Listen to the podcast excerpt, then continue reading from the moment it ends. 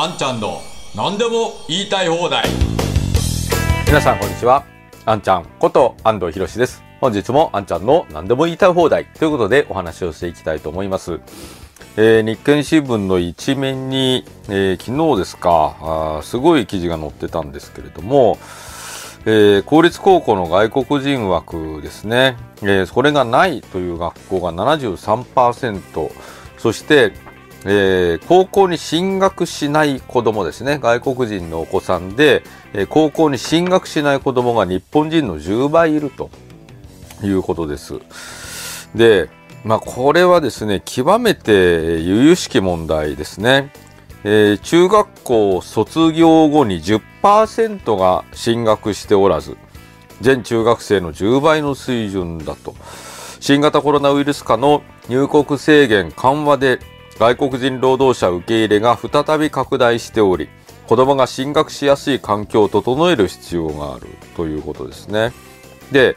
えー高度専門人材の家族として来日した子供来日した外国人の皆さんのお子さんですねこの子供さんが制約なく働くには高卒資格が求められる文部科学省は指針で自立には高校教育が重要と指摘。特別枠の設定や試験強化の軽減などを各地の教育委員会に求めたが必要性が認識されず指導体制の不安もあって対応しない教育委員会や学校が多い。4月から高校で日本語を教える授業が単位として認められる。指導の充実を目指す一方で入り口は狭いままだということですね。で、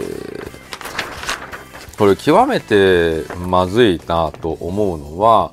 えー例えば、えー枠があっても外国人の受け入れの枠があっても受験資格を東京や埼玉などのように来日3年以内に限定する例が目立つ。中学に入る前に来日した子供は対象外となると。で、ここよく聞いてくださいね。外国語の表現を十分理解するようになるには5年ほど必要とされると。で、NPO 法人の事務局長は、3年経っても日本語力が十分でなく、一般入試は困難な生徒が珍しくないと話すということです。まあ、つまり、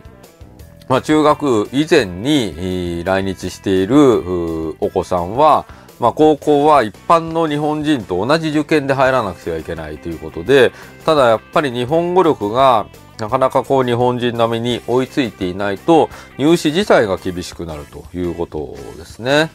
で、これを、まあ、ずっと放置してるわけですね、日本では。まあ、小学校の段階から日本語が不自由で、えー学校で特別の授業を受けている人もいますし、で、そういうものが全部公立の学校とかに丸投げされているわけです。で、公立の学校も、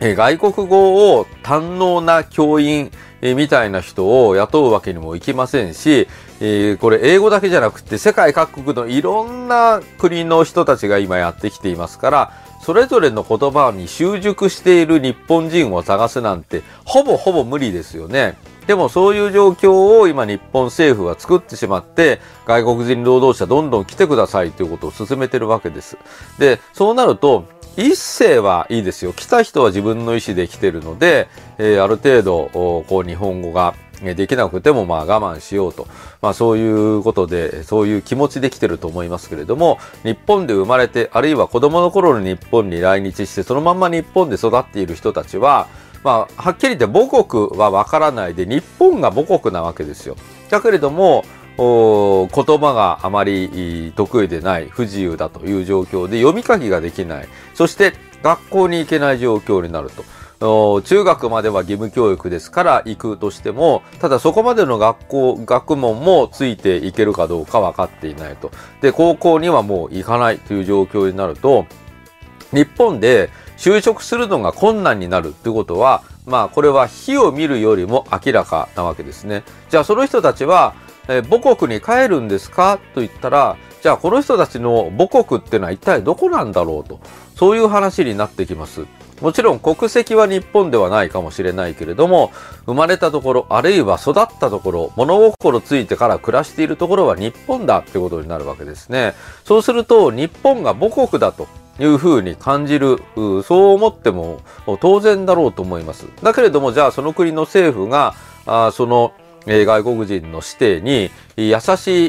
い、ちゃんと手を差し伸べて救い上げると、そういう政策をやっているかって言ったら、まあ今ここで見ているように放置してるわけですよ。えー、合格ができない人はもうついていけ、もうついてこれない人はもう仕方がない。自己責任、放置という状況になってるわけですね。で、このまんま放置しておくと、やはり学歴がないと就職ができないということになりますから、そういう人たちが固まってくると。そういう人たちが固まってくると何をするかというと、やはり食べていかなきゃいけないですから、あそれなりの何かしらの活動をし始めるということですよね。この状況を生み出しているのは、もう紛れもない日本国政府なんですよ。外国人労働者来てくださいと言ってどんどん受け入れて、そして子供がそこで、えついてきても、それについては放置。とんでもない話ですよね。で、私はもともと外国人労働者の受け入れには反対です。それはなぜかというと、日本の賃金が上がらない、最も大きな要因になるからですね。えー、従って外国人労働者の受け入れは制限をするべきだし、今のまんまで放置をしておくと、皆さん、こう、このお子さんたちが大きくなっていったら、生きていくためにやむを得ず、いろんなことをやらなくてはならないと。まあそういう環境になってきますよ。で、そういう人たちは、なんで生まれてきたのかって言ったら、これは全部日本人の責任ですよね。とんでもないことを今、日本国政府はやっているわけですし、まあこれを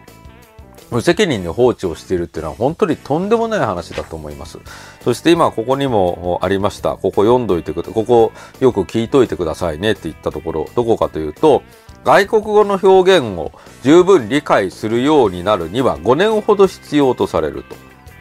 ね。まあ、そのぐらいの時間が必要になるわけですよ。で、そんな中で今日本では、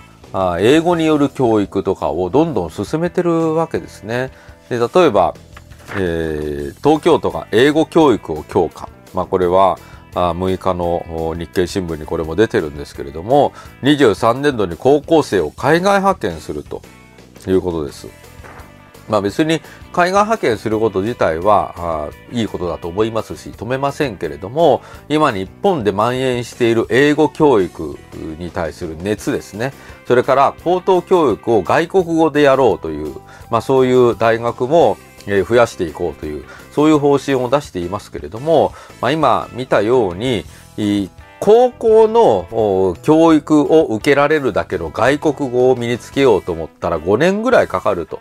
いうことを言ってるわけですよ。これを大学まで行ったらもっと長い時間が必要になるわけですね。じゃあその間、日本人はわざわざ日本国内にいて、英語で大学の授業を受けるために、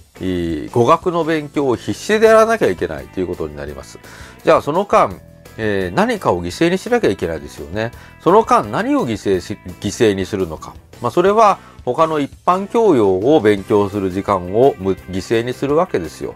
まあ、これが果たして子供たちにとっていい未来を作ることになるのか。まあ、この外国語の問題、それから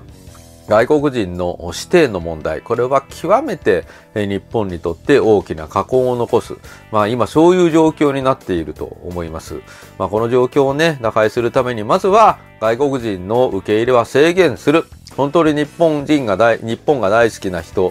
しか受け入れない。そして単に労働力が足りないからと言って受け入れるのは絶対にやめておかなくてはならない。そうしないと、その一世の人たちもそうだし、その子供たち、二世の人たちも不幸になるし、周りに暮らしている日本人も不幸になりますから、これ絶対にやっちゃいけないことをですね。まあこれをなんとか阻止できるように、皆さんもこの日経の記事をここに貼っておきますんで、ぜひ読んで考えていただきたいと思います。はい。ということで、本日もご覧くださいましてありがとうございました。ぜひ皆さん、チャンネル登録と高評価、それから通知設定もよろしくお願いいたします。それでは、あんちゃんの何でも言いたい放題、また次回お会いいたしましょう。ありがとうございました。